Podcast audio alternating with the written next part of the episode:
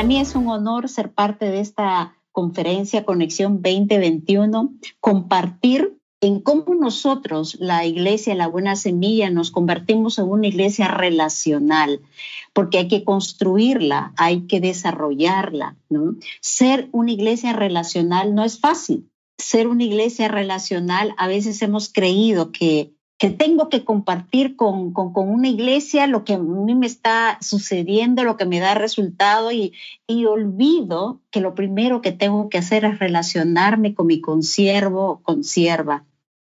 Y creo que eh, de eso se trata esta enseñanza. Yo quiero compartir eh, las experiencias que hemos vivido como iglesia, la transformación que hemos tenido y que qué significa para nosotros la iglesia relacional. En el año 1994, después de servir aproximadamente 10 años en un organismo cristiano, mi esposo y yo sentimos el llamado de venir a plantar una iglesia aquí en la ciudad de Trujillo junto a nuestros dos primeros hijos que estaban pequeños. Y compartíamos diferentes cosas eh, cuando comenzamos la iglesia, pero sobre todo siempre hay un temor cuando no hay un respaldo de una denominación. Durante 19 años usamos diferentes estrategias, materiales, ideas, formatos, formas de culto, pero nos dábamos cuenta que nos entusiasmábamos, pero después no teníamos resultado, perdíamos ovejas y otra vez nos desanimábamos. Hubo momentos en que con mi esposo eh, dijimos, Señor, hasta aquí nomás, creo que ya no, no, no, este no es nuestro llamado, te vamos a entregar este domingo ya tu, tu iglesia. Y ese día parecía una ovejita nueva, una persona que quería conocer de Dios, y otra vez decíamos, ay Señor, de nuevo nos quedamos. Es esos momentos que nosotros hemos tenido de, de dificultad, de poder eh, querer tener una relación amical con otros pastores realmente eh, nos hizo falta, ¿no? Nos hizo falta. Antes del año 2010, nuestros hijos mayores eh, fueron a vivir a Lima y empezaron a asistir a la iglesia Camino de Vida y, y ellos empezaron a convencer a nosotros y a nuestros jóvenes para asistir a diferentes conferencias que ellos daban. Una de las conferencias que marcó nuestra vida fue la conferencia La Sal. Aproximadamente fue creo que en el año 2010. Algunos jóvenes fueron, por supuesto nosotros no fuimos, regresamos, regresaron muy entusiasmados, muy deseosos, pero como siempre hacemos los pastores, vamos a evaluarlo, vamos a mirar de qué se trata y así pasó el tiempo. Pero al año siguiente decidimos ir a la conferencia La Sal. Para esa temporada, mi esposo eh, me dijo, ¿sabes qué? Los jóvenes hablan mucho de eso, será mejor que hay que ir a ver de qué se trata. ¿Y, ¿Y, qué es lo que aprendí allí? Realmente una de las primeras cosas que aprendí es que como pastor teníamos que cambiar nosotros nuestra mentalidad que teníamos que cambiar nuestros malos hábitos, que a veces entre paréntesis o entre comillas decimos que son buenos, como jergas evangélicas y ah, tradiciones, ¿no? Y, y, ese, y ese año realmente venimos muy decididos a que teníamos que hacer cambios. Los cambios siempre se dan paso a paso. Los cambios no son de la noche a la mañana. Así que para hacer una iglesia relacional, yo quiero compartir algunos pasos que hicimos y que ahora con a ustedes que de repente están aquí pastores, están líderes, están miembros de, de la iglesia, todos nosotros en nuestras iglesias queremos mejorar. Todos queremos que la gente conozca de Dios, pero también queremos que haya resultados. Sin embargo, si nosotros no cambiamos, no habrán los resultados que esperamos. A veces olvidamos preguntarnos, eh, como siempre mi, mi hijo me hace recordar, ¿para qué hacemos las cosas? ¿Por qué lo hacemos? ¿Para quién lo hacemos? Así que el primer punto, después de regresar de esa conferencia, que sí, imagínense, fue el 2010 y desde ahí empezaron los cambios poco a poco, el número uno fue evaluar en dónde estábamos, evaluar como pastor en, dónde estábamos, o tú como líder, en dónde estás, ¿no? Mira dónde está tu iglesia. Es necesario saber en dónde estamos para saber hacia dónde vamos. ¿no? Y por supuesto, hay que ser honestos porque no nos gusta reconocer que tenemos que cambiar. Y es necesario, aunque nos duela, descubrir cosas que estamos haciendo en la iglesia que no edifica a nuestra congregación o no las hace llevar de un nivel a otro. Si quieres una iglesia amigable, lleno de jóvenes, alabanzas más dinámicas, debemos reconocer que necesitamos cambiar nuestra mentalidad, nuestras tradiciones, nuestras costumbres e inclusive nuestras canciones. A veces no nos damos cuenta y seguimos cantando canciones de hace 25 años, de hace 30 años y que, y que ahora pues no, no, nos llevan a, querer renovar ¿no? nuestra iglesia o las iglesias que Dios nos ha encargado. Entonces, primero tenemos que cambiar nosotros como pastores para que haya resultados. Nosotros como iglesia tuvimos que ordenar algunas cosas. A veces creíamos que un ministerio era un equipo o un equipo era un ministerio. Tuvimos que empezar a definir qué era un ministerio y qué era un equipo en donde los voluntarios podrían servir. Así que decidimos uh, observar que nuestros ministerios eran ministerios de hombres, ministerios de mujeres, ministerios de niños, adolescentes, jóvenes, matrimonios. Y por supuesto los equipos empezamos a descubrir que había mucho eh, lugar donde podían servir los nuevos voluntarios, como un equipo de sonido, un equipo de programación, un equipo de audiovisuales, y ahora en esta pandemia tuvimos que abrir un equipo que se llama contenido de redes y todo eso, ¿no? Entonces, número uno es en dónde estamos como iglesia. Número dos, renueva tu, visión en palabras sencillas. Eh, en el libro de Habacuc 2, 2 y 3, me encanta la versión mm, mm, NDI, dice, escribe la visión y haz que resalte claramente para que pueda leerse. Eso me impactó porque para que pueda leerse, eso quiere decir para que la gente pueda comprender, porque a veces hacemos nuestra visión para la iglesia y nuestra visión tiene que ser para el mundo, para que vean que, cuál es nuestra visión. Y, y si continúa este, este versículo, dice, pues la visión se realizará en el tiempo señalado marcha hacia su cumplimiento y no dejará de cumplirse. Interesante, renovemos nuestra visión. Nosotros teníamos una visión que básicamente estaba resumida en Mateo 28. Creo que a todas las iglesias pastores que pregunto, pastoras que pregunto, ¿cuál es tu visión? Me dice Mateo 28, me dice, cumplir la gran comisión. Sin embargo, una jovencita que asistió con nosotros a la conferencia eh, La Sal, agarró su lapicero, su cuaderno, nos invitó a un café y nos dijo, pastores, yo quiero anotar eh, y renovar la visión de la casa. Cuénteme cuál es su sueño, cómo ven la iglesia, qué es lo que desean de ella. ¿No? Y de ahí salió una declaración que nos ha sostenido hasta el año pasado. El año 2020 nuestro hijo retorna a Trujillo para servir en la buena semilla y él había estado sirviendo en Camino de Vida tanto como staff como como voluntario y, decidimos junto con él y nuestros líderes renovar el propósito, la visión y valores centrales de la buena semilla. Tú te estarás preguntando, pero ¿cómo lo hago? Bueno, si eres un miembro de una iglesia, acércate a tu pastor y junto con él pueden hacer la visión, ¿no? ¿Cómo lo hago? Hazte preguntas como, ¿cómo veo la iglesia ahora?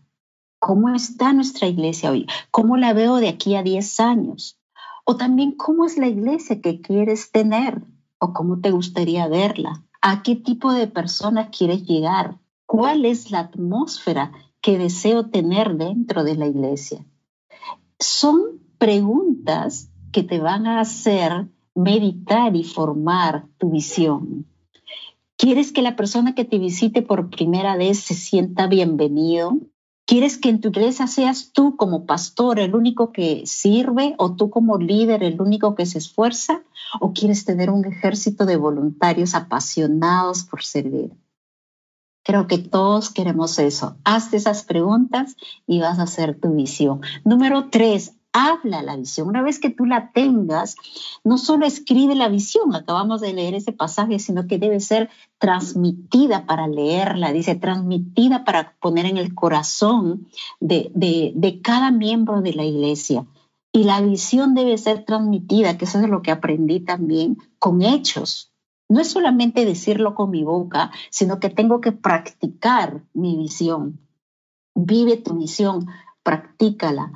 Por ejemplo, nosotros hemos eh, decidido que nuestro propósito a partir de este año sea inspirar e impulsar al desarrollo de cada persona a través de su relación con Dios, de su relación con los demás, de su relación consigo mismo, liberando su potencial en cada área de su vida.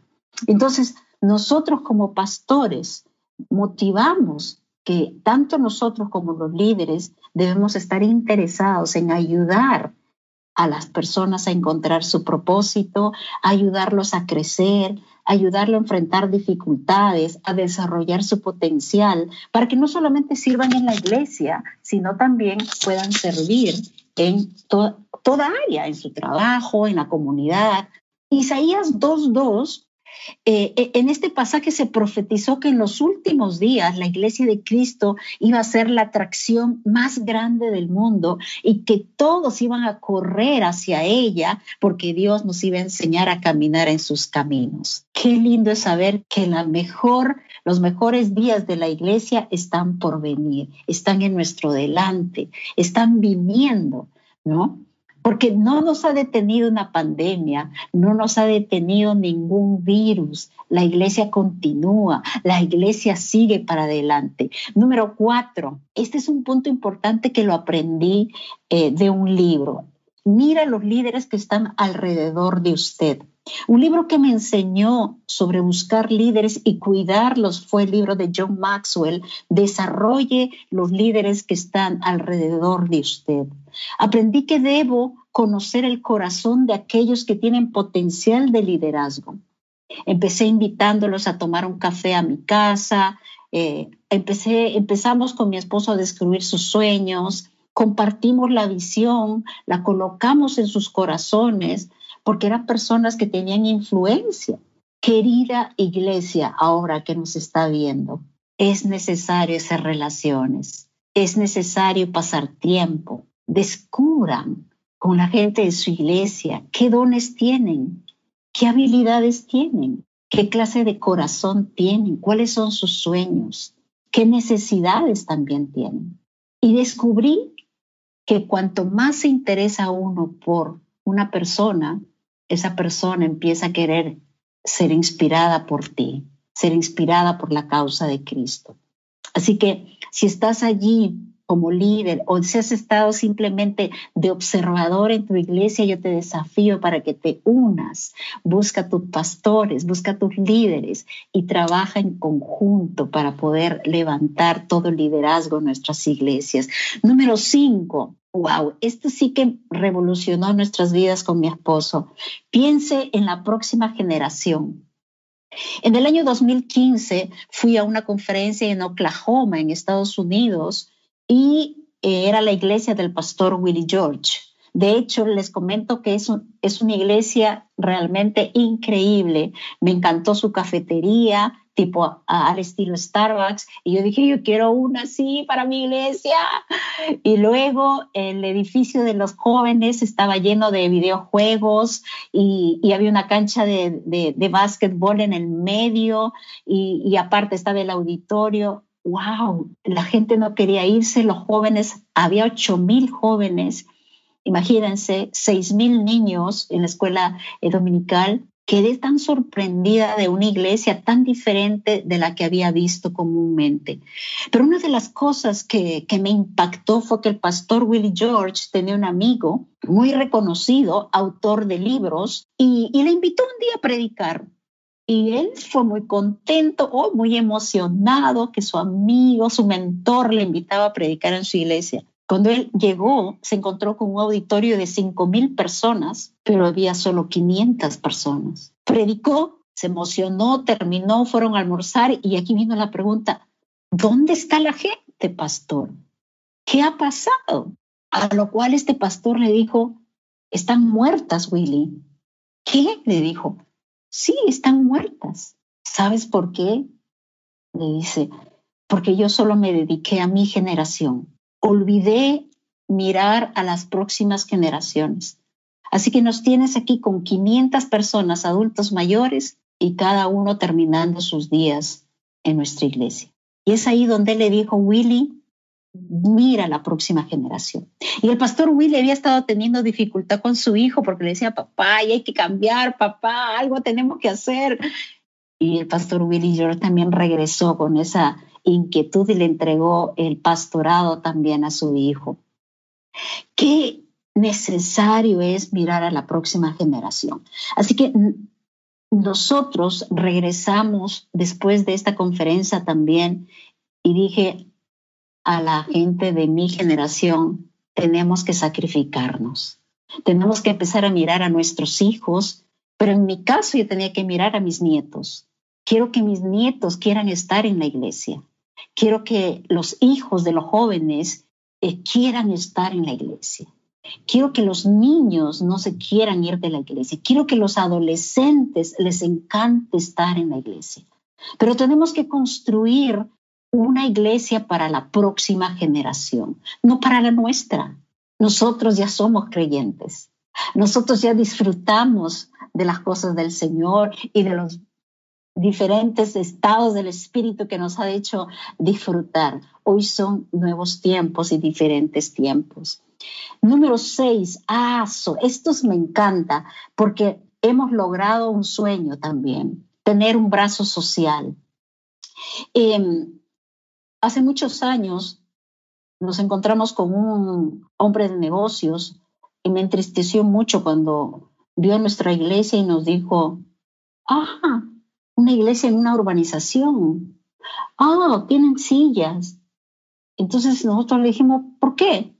ah, es que yo siempre he creído que las iglesias andan en, el suelo, andan en la tierra y solo piden y piden y piden. Nos, entristeció mucho y dijimos, no queremos ser una iglesia que solo pide y pide. Hace unos años, el pastor del grupo de adolescentes de Camino de Vida me contactó y me dijo, pastores, queremos junto con usted entregar 100 sillas de ruedas en, la, ciudad de Trujillo, pero queremos que usted nos ayude con la municipalidad y recepcione los eh, expedientes de las personas que necesitaban una silla de ruedas.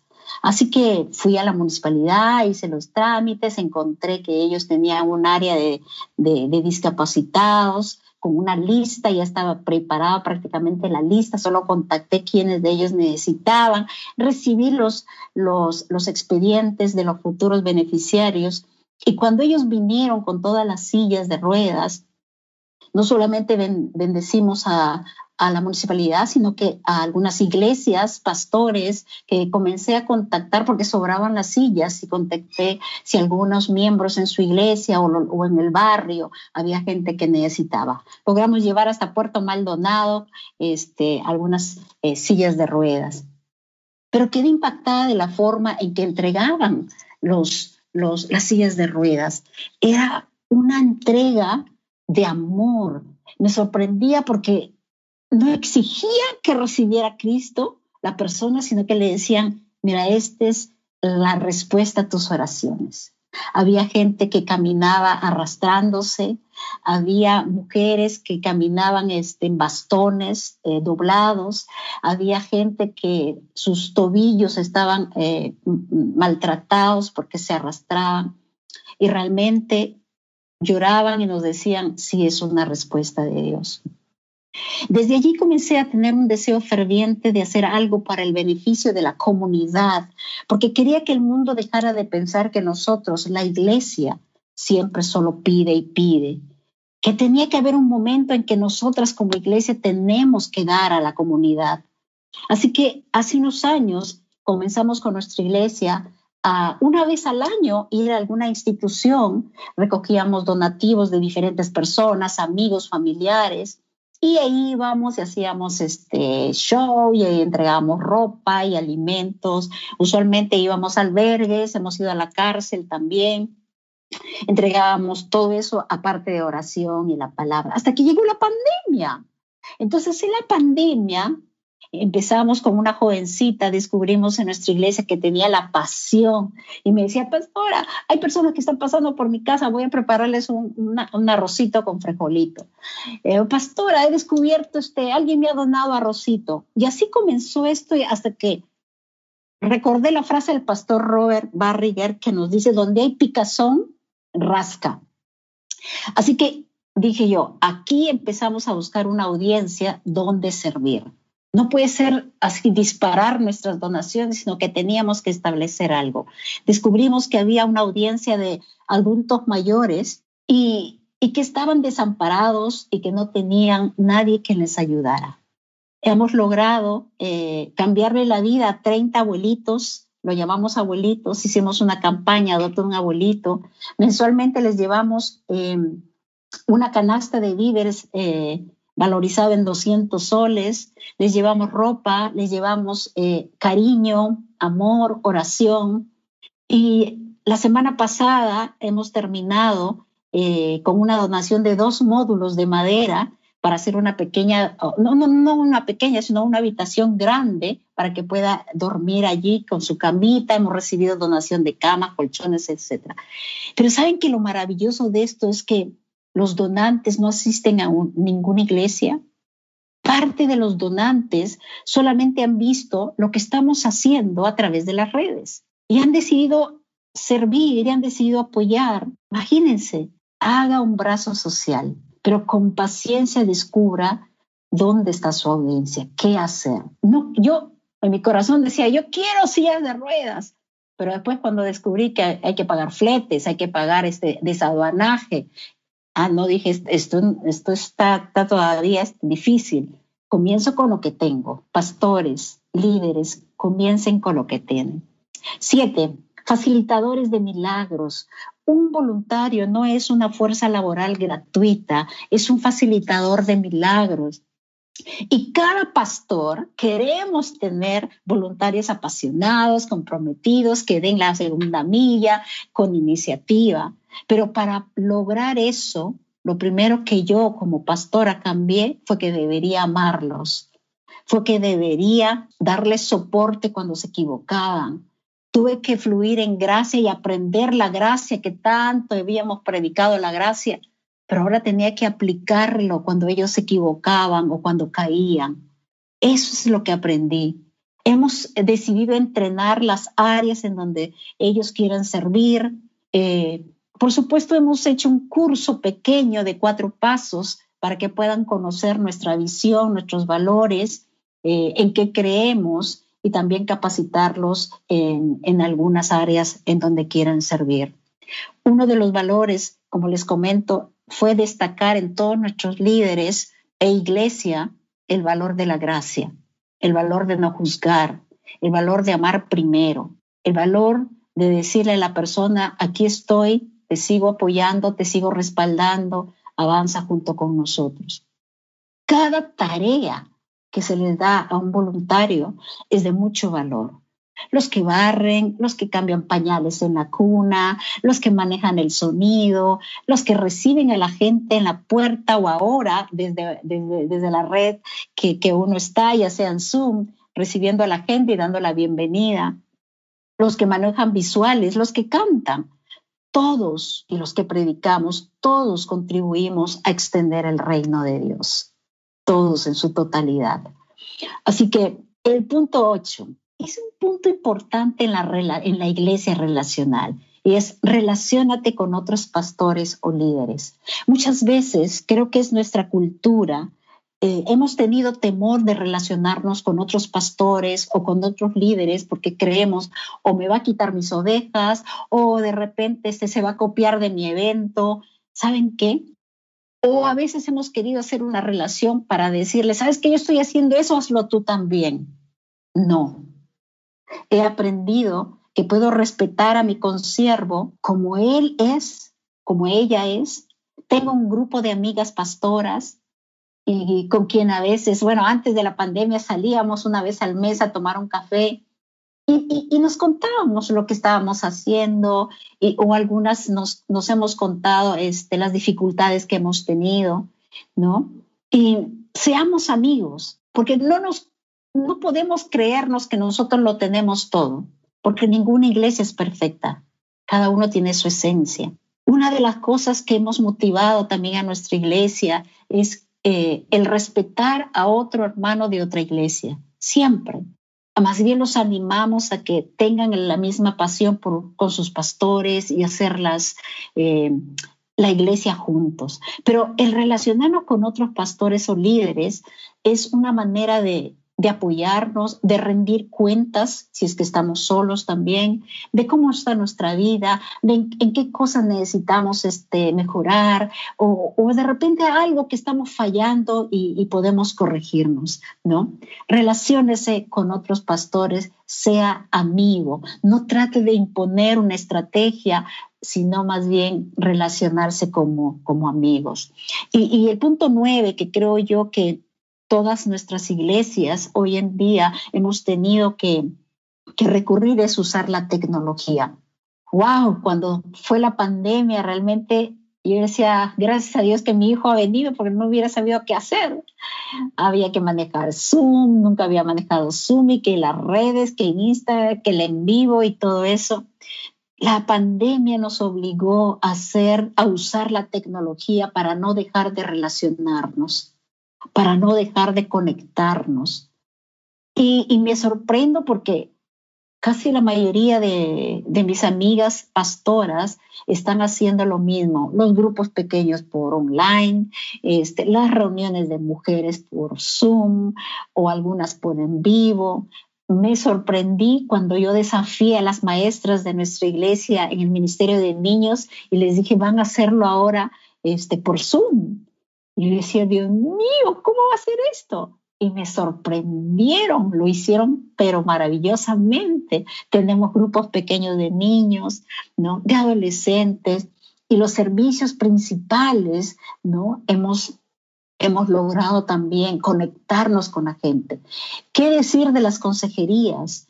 Hoy, eh, mm, particularmente nosotros lo hacemos vía Zoom. Yo todavía no salgo mucho, ¿no? Ah, me encantaría, me encanta salir a, comer con las hermanas, me encanta estar conversando con ellas, reírnos, ¿no? Vamos a tomar café y postres. Hoy en la pandemia estamos extrañando eso. También, Pastora Fanny, también me dicen, Pastora, queremos regresar, ya queremos abrazarlos, ya queremos comer de nuevo juntos. Y, ah, antes que me olvide, sí hicimos nuestra cafetería no en gran magnitud como la que vi en Estados Unidos, pero sí tenemos una cafetería. ¿Y saben qué descubrimos en esa cafetería? Relaciones. La gente se sienta, come su tamalito, come su cafecito, terminando el servicio y no se quiere ir. Y a veces mi esposo me decía, vámonos ya. Y yo decía, pero los hermanos no quieren irse. ¿Cuándo? ¿Cuándo hemos visto eso? Que la gente no quiere irse a la iglesia. No hay mejor cosa. Recuerden, pastores, líderes o miembros de iglesias que nos están escuchando. La iglesia relacional es la que inspira, es la que motiva, es la que no te dice nada y en silencio hace las cosas si tú quieres aprender de ella.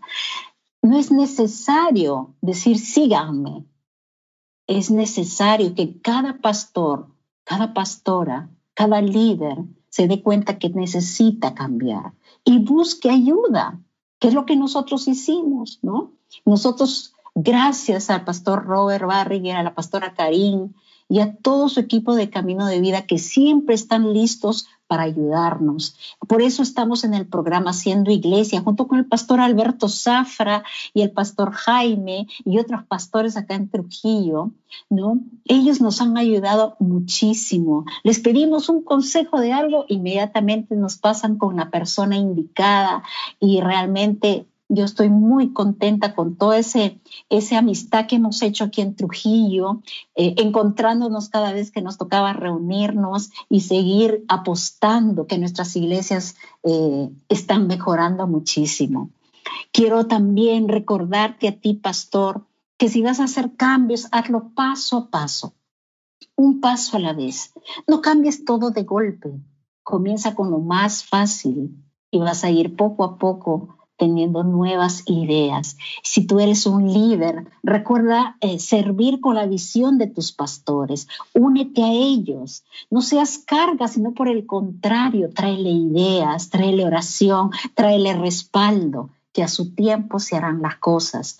Y si tú eres un voluntario, ¿no? Que ha estado allí medio desanimado, yo quiero animarte a servir con pasión, quiero animarte a servir con obediencia a la visión, quiero eh, que en tu corazón abrigues la visión de tu iglesia, porque saben una cosa, nosotros las iglesias no estamos en competencia, las iglesias no estamos para decir, uy, él hizo un evento, entonces yo voy a hacer uno más grande, de eso no se trata se trata de que cada uno en nuestra esencia, como somos, hagamos iglesia. Y recuerda, ninguna iglesia es perfecta, ninguna.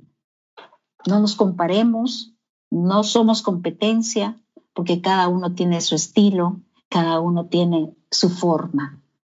Ayuden a sus pastores a ser mejores cada día, que su iglesia sea la más resplandeciente de su área, de su barrio, de su distrito. Y gracias a, Pastor eh, Jaime, gracias Pastora Fanny por esta oportunidad de darme eh, este privilegio y este honor de compartir nuestra experiencia de convertirnos en una, iglesia relacional.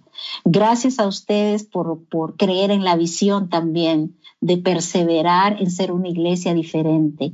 Gracias a cada uno de su equipo que ha hecho posible que sea unido a la visión de sus pastores. Realmente me emociona mucho verlos cómo han servido en esta conferencia y todavía continúa mañana. Así que Gracias a los que han estado con nosotros eh, en este día, viéndonos, eh, compartiendo, anotando. Estamos para servirles.